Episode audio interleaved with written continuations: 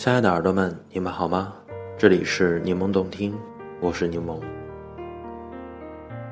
周三的晚上，和女朋友一起看了《芳华》，没想到这部电影给了我很大的触动。我没有当过兵，也没赶上那个时代的变化，触动我的是电影中的真实。没有绝对的反派，没有高潮迭起后的 happy ending。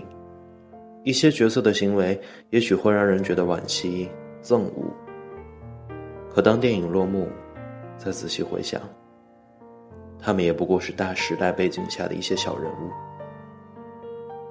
电影如水一般微波荡漾，平淡的结束。洗澡的时候，我还在回味着，似乎除了高中班级。再没有一个集体让我如同影片中一样深刻难忘。又想起了大四毕业时骑行川藏线一路认识的朋友，那是一段短暂的闪珠光的回忆。再后来，我就如同大人一般的，在每一个集体中都若即若离了吧。洗澡的时候，总是容易思绪纷飞。一瞬间，我突然觉得。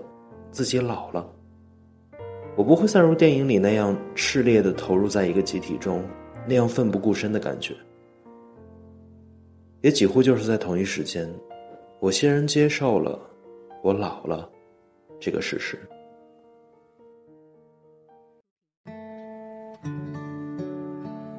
如果给二零一七年的自己一个关键词的话，我想，就是真实的生活。二零一七年，靠父母的积蓄买了房，每个月工资一多半用来还贷款，工作不忙，朝九晚六。搬家前每天上下班路上要坐两个小时的班车，在车上打盹儿或者看 Kindle。两个人一年中的大部分假期都用在了戏剧上，去广州、香港、日本参加戏剧活动，上工作坊。一点儿一点儿的看到了自己在戏剧上的成长，在组织剧团演出，辛苦而快乐。我们见过了彼此的父母，搬家之后，一点一点张罗出个家的样子。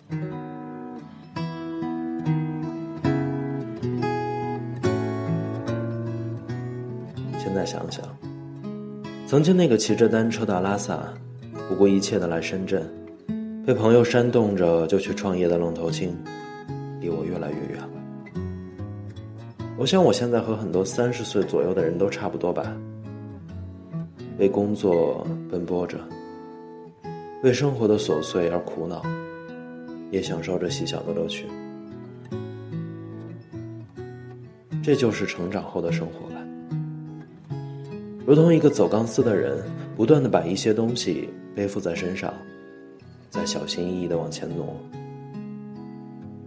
生活不由分的把我浸在了柴米油盐的琐碎中。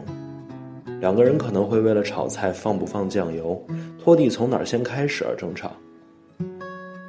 对于说走就走的旅行，真的只能一笑而过。有的时候我也会焦虑着未来的职业发展会怎样，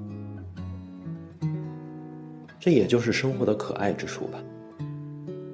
在生活的点滴沉淀中，留下一些熟悉的、默契的、脚踏实地的东西，能养家糊口，还能供养自己的兴趣。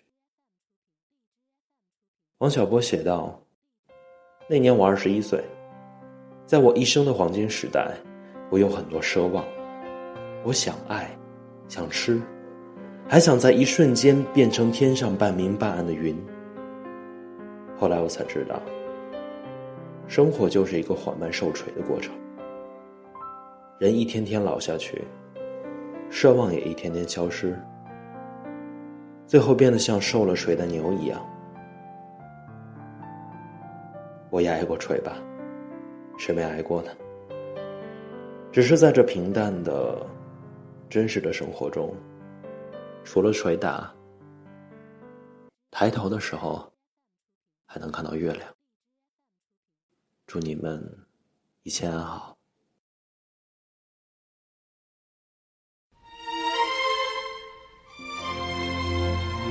刘峰和小平小善分别后再见面已经是十年后了。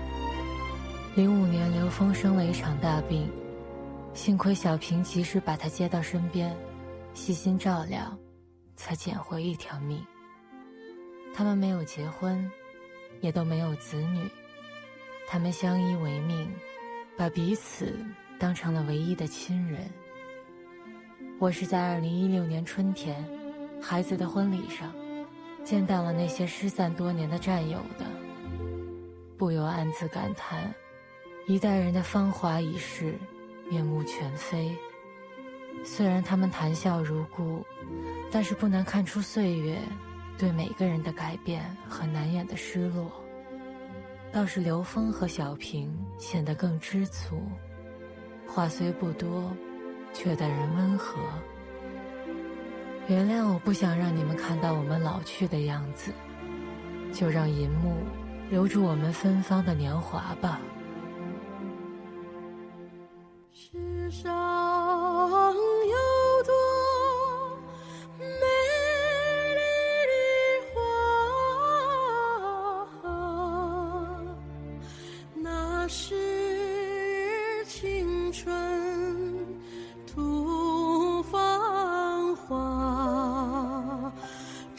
下。